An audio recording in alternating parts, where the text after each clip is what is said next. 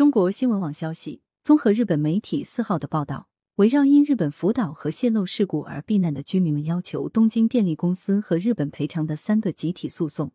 日本最高法院第二小法庭作出了驳回东电几乎所有上诉的决定。据此，共计约三千六百名原告将获得十四亿日元（约合人民币七千六百七十万元）的赔偿。报道称，三个集体诉讼分别为福岛县和邻县的受灾者提出的福岛诉讼。